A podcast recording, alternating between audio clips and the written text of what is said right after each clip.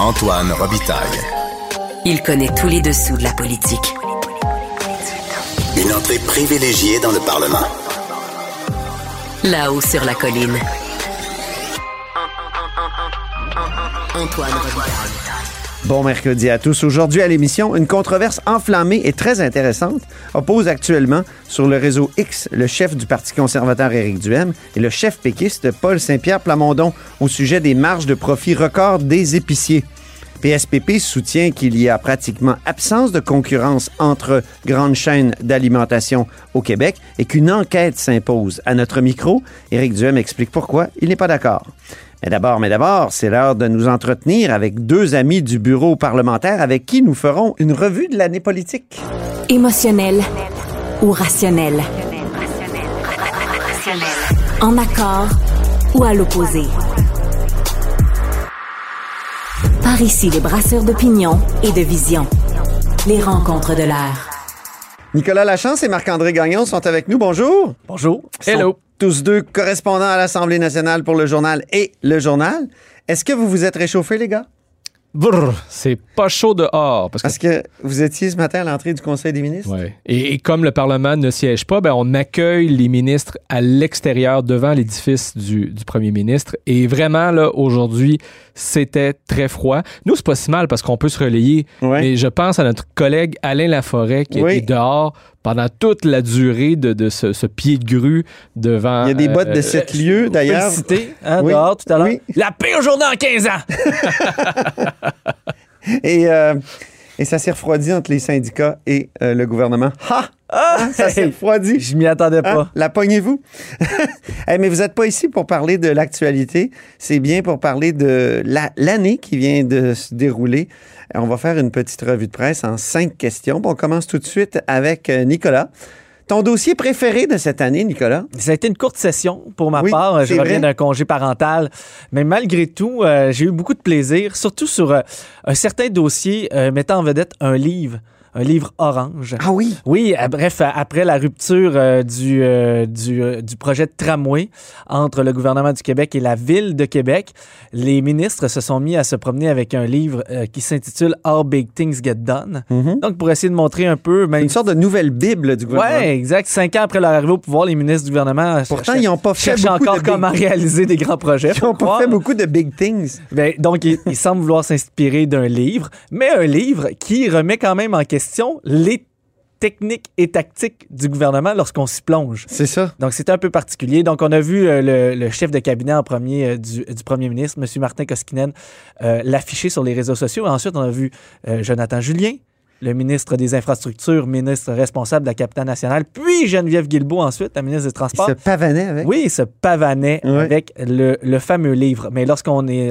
on se plonge à l'intérieur, on peut quand même voir que ça peut amener certaines critiques Mm. de la gestion euh, même du gouvernement. Et donc, c'est un peu... euh, Si on en retient une, sais. si on en retient une, c'est les biais politiques. OK. Donc, euh, l'auteur même euh, critique fortement euh, les biais politiques qui peuvent être mis de l'avant lorsqu'on euh, fait de grands projets. Ça s'applique vraiment euh, au dossier de l'abandon du tramway. D'ailleurs, Marc-André, Mhm. c'est ton dossier préféré de l'année? Ben, j'irai pas jusqu'à dire que c'est mon dossier préféré, mais c'est à tout le moins un dossier qui s'est imposé au cours de cette session parlementaire. Écoute, ça fait plus que dix ans euh, que je suis au Parlement et que j'écris sur euh, le, même sujet. Donc, le gouvernement, a- entre autres, évidemment, il n'a pas que ce sujet-là, mais donc le gouvernement a imposé une pause de euh, six mois. Finalement, c'est peut-être plus sept, huit mois, on sait pas. En tout cas, on sait que d'ici juin, le gouvernement prendra finalement une décision dans ce dossier-là. Donc, c'était, hein, et pourtant, Mme Guilbeault l'a répété pendant toute l'élection partielle dans Jean Talon,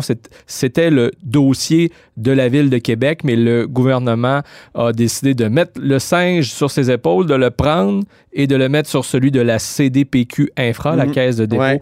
euh, et placement. Donc, CDPQ Infra qui devra faire euh, une analyse pour essayer d'identifier des, des- des idées, euh, pour identifier le meilleur projet de réseau structurant Mhm. à Québec, mais aussi pour relier Québec et Lévis, améliorer la mobilité, en fait, entre Québec et Lévis. Moment fierté maintenant? Votre Ben, primeur préféré de l'année, Je Nicolas? reste dans le même sujet. OK, mon Euh, Dieu. Bref, parce que j'ai fait une série de reportages sur la caisse et le tramway euh, dernièrement, à commencer euh, par le financement fédéral qui n'est plus certain en raison de cette décision-là. On comprend que ça pourrait devenir un projet privé si c'est la caisse de dépôt et de placement infra Ouais. qui réalise le projet. Donc, ça venait un peu contrecarrer les plans d'aller chercher une partie du- de, de la subvention pour construire ce projet-là. Euh, suivi en- en- ensuite du fait que le gouvernement Legault euh, veut maintenir en place le bureau de projet. Donc, c'est euh, une autre exclusivité qu'on est venu mettre de l'avant. Et dernièrement, donc la caisse de dépôt de placement a, a- ben, a- eu des problèmes à l'interne en raison des, euh, des, des- des- de ses clients, donc les clients de la caisse, donc ceux qui, qui gèrent les fonds, fonds de placement. Les clients de la caisse, c'est un peu nous tous, nous à tous. travers les fonds de retraite, les, les, les fonds d'assurance, notamment C'est 6 assurance millions de personnes donc, qui cotisent à la caisse de dépôt de placement, le bas de laine des Québécois. Donc, ce qu'on a appris. Ces gens-là sont inquiets. Ils sont très inquiets parce que, bon, on ne sait pas trop s'ils vont devoir investir là-dedans. On se rappelle du REM de l'Est, comment les gens ont été déçus et ça s'est mal terminé. Donc, euh, et, et, et aussi qu'il faut Alstom, ceux qui vont, euh, bon, donc la compagnie qui fait des trains, des rames, Mhm. ben, la caisse de dépôt de placement est majoritaire, donc possède la majorité de l'entreprise et la ville de Québec venait de signer un gros, gros contrat qui s'approchait du milliard à, long terme pour la construction de ces rames. Donc, euh, les investisseurs, les, euh, les clients de la caisse sont inquiets du geste posé par le gouvernement. Ils s'inquiètent d'ailleurs de leur indépendance dans ce dossier. Marc-André, moment fierté? Pour Ben, toi? euh, comme je le disais tout à l'heure, j'ai été pas mal occupé avec une élection partielle. Donc, Oui. euh, tu sais, aucun gros scoop, rien pour gagner un Pulitzer Quand euh, en ce même. qui me concerne cette session-ci. Mais en deux petits exclusifs qui concernent Québec solidaire. Pendant la course au porte-parole, Émilise Lessard-Terrien, qui était candidate, qui a finalement gagné, ben bon, m'a téléphoné un matin pour me dire, moi, les publicités de mon parti sur Facebook, je suis pas d'accord avec ça. Ah. Elle me racontait à ce moment-là que plusieurs membres lui avaient écrit pour manifester leur malaise, donc avec les placements publicitaires que Québec solidaire fait à, à coût de plusieurs milliers de dollars sur Elle a fini par changer les plateformes par de. Meta. Ben, c'est ça, c'est que là, ce qui, ce qui est étonnant, c'est que son souhait, c'était de dire donc que c'était un acte de protestation important contre Meta que de cesser euh, d'y mettre la publicité. Elle se donnait même en exemple pendant la- sa course en disant, je cite, moi je l'utilise, par contre, j'achète pas de publicité sur Facebook et Instagram dans le cadre de, de ma course. Et, et même que Paul Saint-Pierre Plamondon, le chef péquiste, lui avait dit sur Twitter, bravo Émilie. Ah oui. Euh, aussitôt élue, ben, elle a euh, donc effectivement reviré son fusil d'épaule en plaidant que ben, personne au Congrès de Québec solidaire, à l'issue duquel elle a, été, elle a été élue, n'a soulevé cet enjeu. Autrement dit, qui ne dit mot consent. Mais gageons que si elle avait reviré son fusil euh, d'épaule avant le vote des délégués, le résultat de la course, lui, qui, qui était très serré avec Ruba Gazal, aurait pu être fort différent. Ah oui? Je le crois. Euh, Pourquoi? puisque, ben, écoute, au premier tour, euh, c'était donc euh, Rouba Gazal à 36,2% Émilise à 35,4 et euh, Christine Labrie à 28,4 C'est finalement au deuxième tour qu'Émilise Lessard-Terrien Mhm. a pris les devants. Et là, le chiffre à retenir, c'est 0,6% Émilise Lessard-Terrien a obtenu 50,3% euh, des votes des délégués. Rouba Gazal, 49,7 Donc, c'était très serré. Peut-être que, euh, comme je le disais, si elle avait changé son Ah. fusil d'épaule sur le dossier de, de, de, de- de Facebook, de Meta, que le résultat aurait pu être différent pour certains des délégués qui étaient présents. Un dossier qui risque de vous occuper à l'hiver, euh, Nicolas? Oui, alors euh, donc je suis beaucoup le dossier Hydro-Québec. Euh, donc la, prochaine session, le ministre de l'Énergie, Pierre Fitzgibbon, devrait déposer un projet de loi sur la pour moderniser euh, Hydro-Québec, donc sur l'avenir des, énergies propres. On a vu qu'il y a eu des consultations dans les derniers mois auprès des acteurs du milieu. Donc, ça sera finalement déposé. On verra s'il suivra le désir d'Hydro-Québec de, de redevenir un, euh, un, un pilier dans les investissements. De, donc, investir Mm. le plan d'Hydro-Québec en ce moment, ce serait 180 milliards de dollars afin de décarboner le Québec. Euh, ils ont besoin d'allègements réglementaires. Ils veulent aller plus vite. Donc, quel sera l'avenir au Québec des, euh, des énergies propres? C'est ce qu'on verra euh, dès l'an prochain et je pense que les gens vont vouloir suivre ça. est-ce qu'il y a des choses qui vont pouvoir changer, qui changeront dans nos vies? Ouais. Donc, au quotidien, est-ce que la Le tarification le lave-vaisselle, va être revue? la Le- vaisselle, le, le fameux la lave-vaisselle la nuit. Ça, non, hein?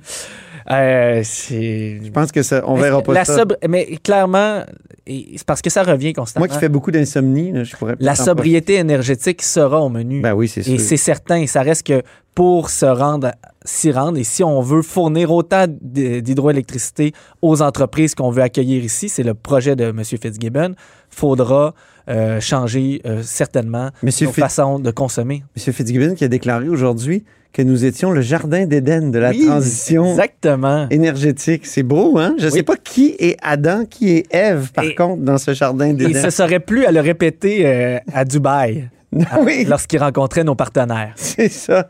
Marc-André, un dossier qui risque de t'occuper cet hiver. J'ai l'impression que ça va être le transport encore. Oui, assurément, le retour du troisième lien, Ah. qui était mort, que Geneviève Guilbeault avait enterré, il faut se le rappeler, au printemps dernier, et qui a été ramené à la vie par François Legault au lendemain de la débarque de la CAQ dans Jean Talon. Euh, élection partielle qui a quand même été un moment fort de la session, il faut Ben le oui. rappeler, avec Pascal Paradis, le péquiste, qui a gagné avec une avance de 6 000 votes sur sa plus proche rivale caquiste. Mais donc, le troisième lien, indépendamment du travail que doit mener la CDPQ Infra d'ici juin, j'en parlais Mhm. tantôt, sur le tramway et sur le troisième lien, Geneviève Guilbeault, elle, a laissé entendre qu'elle mènerait en parallèle une grande consultation régionale sur la mobilité, comme François Legault euh, l'avait laissé entendre. Donc, on peut s'attendre à ce qu'il y ait d'autres propositions de troisième lien, comme celle qui a été faite récemment par euh, deux ingénieurs, dont Bruno euh, Mascotte, pour un pont dans l'axe euh, chemin des îles. euh, Puis tu leur avais jusqu'à l'autoroute appris à ces ingénieurs-là que Ça passait sur des terres fédérales. Oui, c'est ça. en plus, voilà. Euh, Il y a d'autres priorités, hein, tu sais, en, en transport, peut-être avant le troisième lien, par exemple, régler le dossier du, du pont de Québec, le premier lien, Ouais. euh, dont le tablier routier doit être refait euh, par le gouvernement du Québec, puis c'est Mhm. Ouais. le gouvernement du Québec qui en est le principal usager. Il y a le pont Pierre-Laporte à réparer, il y a la flotte de traversiers qu'il faut renouveler entre Québec et Lévis. Je termine en disant que si 10 milliards, c'était trop cher pour euh, ce, ce- ce- ce- ce- ce troisième lien à deux tubes, Mm. que c'était très- trop cher aussi pour le tramway. Ben, je peine à imaginer un scénario de pont de tunnel qui sera un prix raisonnable pour les contribuables, mais c'est ce qu'il faudra voir en 2024. Une prédiction, Nicolas, de ton côté? Je me doute que tout le monde va parler de remaniement, donc je ne parlerai pas de remaniement ministériel. Ah, Non, non, non. Mais je vais faire mais un. parle-en. Non, non, j'ai une autre. Je sais que tu as euh, commencé à réfléchir à ça. Oui, j'ai j'ai- oui, de bonnes dire. idées. J'ai de bonnes idées, mais Oui. on en reparlera peut-être dans une autre Qui chronique. le prochain ministre des Finances? Ah! On en parlera, OK, correct. Gary Bettman. Ah, Oui. non, non, non, excusez. Donc, Ma prédiction, prédiction. de Nicolas Lachance. C'est qu'à la fin de l'étude, en raison, je, je pense sincèrement qu'il y aura un front commun en- avec le, entre les deux maires, donc et à Lévis et à Québec, dans le dossier du tramway et du troisième lien, et que la conclusion de la caisse proposeront sensiblement quelque chose qui existe déjà et se retirera du dossier. Ah! Ils ne voudront pas entrer en guerre. La caisse et les déposants ne voudront pas entrer en guerre avec les deux maires.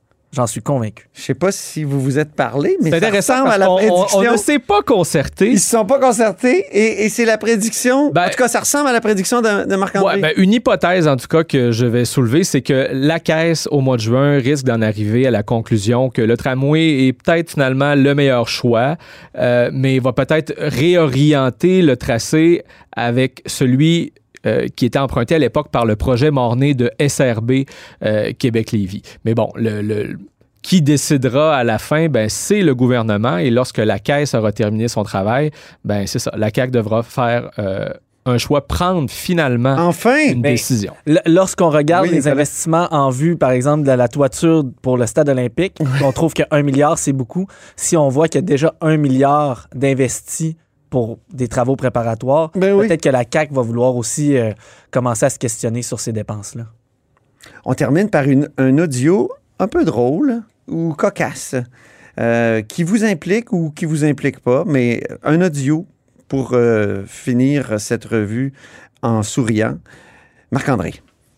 Ouais, ben, je, je sais pas si c'est en souriant, mais je vais te parler de François Legault qui, qui, euh, a, a- a pris une habitude lorsqu'il n'aime pas mes questions, ben euh, il me répond en, Monsieur Gagnon. en par un bon Monsieur Gagnon euh, très ferme. Euh, on- et c'était donc lors du bilan de, de fin de session parlementaire. D'ailleurs, on était heureux cette fois-ci que François Legault nous présente un bilan de fin de session, parce qu'il faut se rappeler qu'il y a un an, Oui. il l'avait fait sur Facebook et non pas Il avait euh, dit que la session était trop courte. trop courte, oui, parce que c'était après les élections, mais il était le seul des chefs à ne pas avoir fait euh, un bilan. Cette fois-ci, on, on a eu droit et j'étais le premier à aller lui poser des questions et euh, on, a, on a pu, con- pu comprendre qu'il ne les a pas aimées. On écoute euh, l'extrait du bilan donc de la semaine passée. Marc-André Gagnon, le journal. Bonjour, Monsieur le Premier ministre. Donc, euh, vous avez confirmé d'entrée de jeu que vous souhaitez toujours être candidat en 2026. Je me souviens que pendant la dernière campagne électorale en 2022, vous aviez fixé deux conditions. La première étant euh, celle d'avoir la santé, puis la deuxième, vous aviez dit si la population du Québec le souhaitait toujours. Est-ce que ce deuxième critère-là tient toujours, notamment lorsque euh, vous prenez acte de l'humeur des Québécois lorsque vous regardez les, les sondages Ben, actuellement? Vous qui me suivez bien, M. Gagnon, vous savez, j'ai évolué. Pendant la campagne, j'ai dit qu'il y avait deux conditions. Puis, il y a quelques mois, j'ai dit qu'il n'y avait plus de conditions, que oui, je vais être là en 2026. Euh, tout à l'heure, au Salon Bleu, lors euh, des vœux des fêtes, vous avez laissé entendre que vous alliez demander au, au Père Noël peut-être euh, de, de vous donner une boussole. Est-ce que vous avez perdu vos repères? Bon, je pense que tout a été dit euh, là-dessus. Là, j'ai rien à ajouter. Là. Puis, vous savez, d'habitude, les vœux, euh, ce sont des blagues un peu. Là. Je veux pas- Mais Vous plus savez- sérieusement, Vous, vous le saviez, oui. absolument. mais, plus, mais ma question plus sérieusement. Ben, est- je pense est- que j'ai tout dit ce que j'avais à dire là-dessus. Prochaine question? Prochaine question. mais, mais moi, ce que je retiens, c'est que s'il est malade, il va y aller pareil. Ah oui, Parce qu'il avait dit la santé. c'était la santé, ça, c'était le Donc, il n'y a premier plus de conditions. Donc, euh, il, il pourrait être comme Bourguiba en, en Algérie. Puis, euh, non, oui, en Algérie, puis il se présentait quand même. Mais bon, si mon sens de la répartie avait été plus allumé cette journée-là, j'aurais pu lui répliquer que Hum, d'habitude, derrière toute plaisanterie se cache un fond de vérité. Ah, sur la boussole. Euh, comme ouais. on dit sur, euh, sur la boussole. Et tout au long de ce point de presse, c'est drôle parce que j'avais noté qu'il a souvent répété Ah, tout a été dit Oui. à ce sujet-là. Je n'ai rien à ajouter. C'est la même réponse qu'il qu'il a servi notamment à des collègues lorsqu'il a été questionné sur le troisième lien. Alors, ça, c'était sa, sa ligne à répondre Oui. sur tous les dossiers euh, sur lesquels il n'avait pas envie de revenir euh, lors de son bilan de session parlementaire. Ça faisait partie du briefing du matin, je Oui, c'est ça.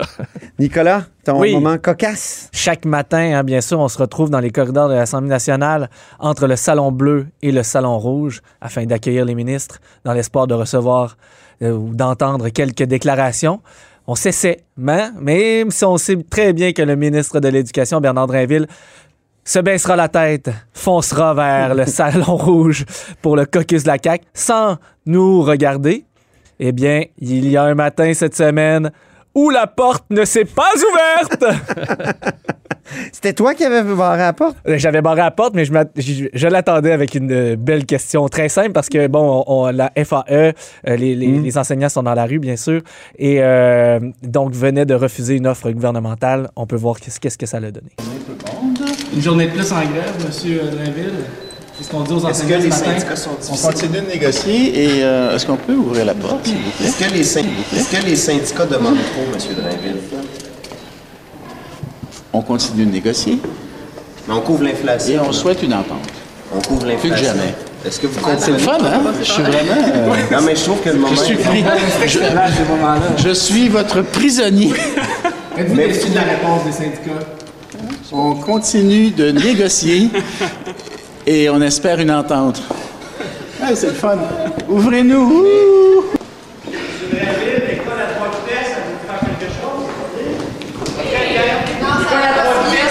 quelque chose, la Fédération autonome est dehors. Elle attend vos réponses. Alors, Nicolas, le fait que le ministre a été prisonnier, il était obligé de faire face à un barrage euh, Oui, de la FAE. Il a des- tourné les talons, donc il est parti pour aller euh, à une autre. Il existe d'autres portes pour entrer au Salon Rouge. Mais le hasard a fait parfois bien les choses ou mal pour le ministre. Il y a un groupe d'enseignants de la FAE qui venait assister à la période de questions, non pas pour protester, mais s'était inscrit comme tout le monde veut, Ouais. peut venir assister à une période de questions, donc, mais a, croisé le groupe en descendant les escaliers. Et donc, à la fin de l'extrait, on entend les profs ils ont, qui ont profité du passage de M. Drainville pour lui réaffirmer, euh, pour aff- affirmer leur mécontentement et euh, l'espoir de régler le dossier. Ben, merci beaucoup, Nicolas Lachance. Ça fait plaisir. Merci, Marc-André Gagnon. Bonne fin d'année, Antoine. On se reparle en 2024. Noël. Ben oui, à tout le monde. Alors, ils sont tous deux correspondants parlementaires à l'Assemblée nationale pour le journal. Et le journal, lisez-les dans nos pages. Et en guise de bonus de fin d'année, on se laisse sur un autre moment où Marc-André Gagnon a fait fâcher un de nos élus, Gabriel Nadeau-Dubois. poser problème euh, comme leader, ça. euh, Ça n'a rien à voir avec ça. Vous savez c'est quoi le scandale aujourd'hui, M. Gagnon? Vous savez c'est quoi le scandale au Québec? Il y a un Québécois sur trois qui souffre d'insécurité alimentaire. Ouais, mais- Avez-vous des questions là-dessus? Mais est-ce que toujours votre Avez-vous des questions là-dessus? Avez-vous des questions là-dessus? Une annonce de Mme Boulot tantôt, Ouais, on l'a questionné. Là-haut sur la colline. Embarquez avec Antoine Robitaille dans les coulisses de la démocratie. Sur le réseau X, les chefs de parti Paul Saint-Pierre Plamondon du Parti québécois et Éric Duhem du Parti conservateur s'escriment solidement là, depuis hier sur la question des profits des épiciers et des épiceries. Éric Duhem est au bout du fil. Bonjour. Bonjour. Donc, Paul Saint-Pierre Plamondon, lui, il dit les épiciers font 6 milliards de profits. Ça n'a pas de bon sens. Ça veut dire qu'il y a une sorte de cartel. Hein? Il, il écrit le mot dans son tweet ça, Oui. avant hier. Et aujourd'hui, vous vous dites que c'est incroyable de voir le chef du Parti québécois se faire le haut-parleur de Justin Trudeau. Pourquoi? Ben parce que c'est toujours facile pour un policier de dire j'ai la solution miracle. Euh, mais je m'excuse, là, si les gens ont vu une hausse fulgurante du prix du panier d'épicerie, c'est pas parce que les épiciers s'en mettent plein les poches. Les épiciers se mettent exactement le même pourcentage. Leurs marges bénéficiaires sont les mêmes qu'avant la crise. La différence, c'est qu'il y a de l'inflation, que les produits leur coûtent plus cher et qu'ils sont vendus plus cher, puis ça appauvrit les gens. Puis étant donné que leur pourcentage de marge reste les mêmes, puis que tout coûte plus cher, ben c'est sûr qu'ils font plus de profit, mais c'est pas parce qu'ils ont augmenté le pourcentage de profit sur les produits. Euh, puis c'est les politiciens Est-ce devraient que se ça n'a pas été évoqué quand même que l'inflation avait le dos large, puis qu'il y a eu des augmentations à certains endroits par certains épiciers un peu exagérées? Ce que j'ai vu, là, c'est l'ensemble. Il y a peut-être eu des cas par cas, là, puis on pourrait les regarder, mais de, sur l'ensemble de l'industrie, je lisais les statistiques euh, du mises d'avant par le professeur Charlebois. Là, Oui. Et euh, c'était, c'était, c'était- c'était- au cours des cinq dernières années, il n'y a eu aucune modification significative en termes de pourcentage de profit pour les épiciers. Là. Ça a toujours resté, c'est resté stable depuis cinq ans, donc c'était bien avant la crise. Et euh, c'est ce qui est, mais c'est vrai que tout a augmenté, mais c'est pas à cause des épiciers, c'est pas les épiciers qui est le problème. Je trouve que M. Plamondon euh, fait un peu là, de démagogie, là, il attaque euh, que la, c'est la populiste? conséquence plutôt que la cause. Ben oui, c'est très populiste, un peu comme Justin Trudeau. C'est pour ça que je le comparais à Justin Trudeau. C'est quand Mhm. même bizarre. Il se fait le haut-parleur de Justin Trudeau parce que Trudeau, rappelez-vous, il a dit que c'était la faute des épiciers lui aussi. Il les a convoqués à Ottawa. Puis il allait les taper ses doigts. Euh, Vous, d'une baisse des, des, prix- des prix à l'épicerie, vous, depuis ce temps-là, zéro. Ouais. C'est une solution. Il n'y a pas de solution. C'est une façon pour les politiciens. Monsieur Champagne nous avait mains. promis là, que dans, il y aurait Ouais. des rabais dans, dans nos, dans nos euh, circulaires. Sont où les rabais de Monsieur euh, Champagne? Il n'y en a pas eu, puis il n'y en aura pas plus avec euh, Paul Saint-Pierre Plamondon. Si les politiciens sont sérieux, puis ils veulent baisser les prix à l'épicerie comme ailleurs, la chose à faire, c'est de baisser la taxe sur l'essence. Ça, c'est quelque chose qui va avoir un, impact signifiant, significatif. Et d'ailleurs, même le gouvernement NPD, un gouvernement socialiste au Manitoba, le nouveau gouvernement, là, avec un- la première fois qu'il y a un premier ministre autochtone, ils viennent d'annoncer qu'à partir du 1er janvier prochain, donc dans quelques jours, ils vont suspendre la taxe sur l'essence pour donner du répit aux familles, notamment sur le panier d'épicerie. Donc, qu'est-ce qu'on attend au Québec pour faire ça? Il y a un paquet de provinces puis d'États américains Mais vous dites ça au moment où la COP euh, pointe quand même les hydrocarbures comme étant un, un des, des- des problèmes centraux ou une des causes du changement climatique. Mais là, si on veut s'attaquer au prix du panier d'épicerie, là, c'est c'est là. là. Les- tous les produits qui viennent à l'épicerie, là, il y a un pourcentage là-dedans que c'est les frais d'essence. Ça, c'est une des, tr- une des choses qui a le plus augmenté. Si on veut attaquer le problème à Est-ce la que c'est un argument pour le- l'électrification des transports, Éric Duhem? Ben, ça peut l'être, là. On peut, on- mais, mais moi, je pense que le, le- le vrai argument, là, c'est qu'on a au Québec des gens qui veulent poli- une classe politique qui veut bien paraître, qui veut pas s'attaquer aux sources du problème, qui veut surtout pas réduire les revenus de l'État, puis que ce soit le gouvernement qui se serre la ceinture. On dirait qu'on aime mieux que ce soit les contribuables qui se serrent la ceinture, puis que le gouvernement continue à être le gros gros dur là-dedans. Eh, Un bureau de la concurrence québécois avec des pouvoirs d'enquête accrus comme euh, Paul Saint-Pierre Plamondon le propose, est-ce que ça serait pas intéressant pour euh, justement euh, euh, trouver et identifier des surprofits puis euh, pénaliser ceux qui euh, s'en mettent euh, plein les poches, comme notamment les, les, les, les- je veux dire, les, les sociétés pétrolières. C'est encore une solution péquiste, hein? créer de la bureaucratie, embaucher des fonctionnaires. Ben non, c'est parce qu'on a la bureaucratie, puis elle marche pas. Le, non, le bureau de concurrence du quoi Canada, là, ça marche pas. Ben, ça marche pas. Pourquoi ça marche pas? Parce que comment vous voulez-vous, quand il y a un cartel ou qu'il y a un oligopole, c'est parce qu'il y a seulement quelques joueurs puis il y a une entente entre eux. Mhm. Est-ce qu'il y a des gens qui empêchent aujourd'hui n'importe quel Québécois d'ouvrir une épicerie? Non. Est-ce que les marges bénéficiaires des épiceries sont 200-300% de ce qu'ils nous vendent? Non. C'est quoi le problème? Pourquoi on attaque les épiciers? Je comprends là, qu'il y en a qui font de l'argent, mais ils faisaient de Mais il y avait le l'argent cartel du pain. encore aujourd'hui. Il y avait le cartel- du pain. Ça, Oui, ça, il des- vous répond moi, ça, là, des euh, Paul. Saint-Pierre Plamondon. mais il mélange les, les pommes avec les carottes, là, lui. Là. C'est quoi le rapport avec le, le- un- un- une industrie en particulier? Là, on parle des épiciers. Est-ce que les épiciers, il y a un nombre limité? Est-ce Mm. qu'il y a des preuves qu'il y aurait une, con- une, une concurrence malsaine, qui- c'est-à-dire qu'il y aurait une espèce d'entente entre les épiciers Mm. pour monter leur prix? Absolument pas.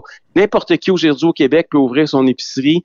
Il n'y a pas de, il y a pas de barrière à l'entrée. Donc, c'est, je, je- si, si M. Plamondon pense vraiment qu'il y a un cartel ou un oligopole, mais qui commence à nous le prouver, puis je suis le premier qui va l'aider parce que c'est inacceptable qu'il y ait des, qu'il y ait des cartels. Mais présentement, on n'a aucune preuve de ça. Merci beaucoup, Éric Duhem. C'est un plaisir. Au chef revoir. du Parti conservateur. Salut. Je tiens à préciser que j'ai offert au chef du Parti québécois, Paul Saint-Pierre Plamondon, un droit de réplique. Il n'était pas en mesure de m'accorder une entrevue et reviendra sur le sujet en janvier, a-t-il dit, peut-être même euh, à mon micro. Au téléphone, il a repris les éléments de sa réplique à Éric Duhem, notamment qu'il y avait trop peu de joueurs dans le domaine de l'alimentation, qu'il y avait comme une présomption donc euh, de fixation des prix, mais aussi qu'un récent rapport fédéral reconnaissait l'existence de pratiques anticoncurrentielles dans le milieu de l'alimentation et le laxisme complet des lois fédérales sur le sujet. Donc, c'est un débat à suivre et qui reviendra assurément en 2024. Le coût de la vie, comme m'a dit Paul Saint-Pierre Plamondon, c'est un sujet éternel. Et c'est ainsi que se termine La Hausse sur la Colline en ce mercredi. Merci beaucoup d'avoir été des nôtres. N'hésitez surtout pas à diffuser vos segments préférés sur vos réseaux. Ça, c'est la fonction partage, mais il y a aussi le bouche à oreille. Et je vous dis à demain.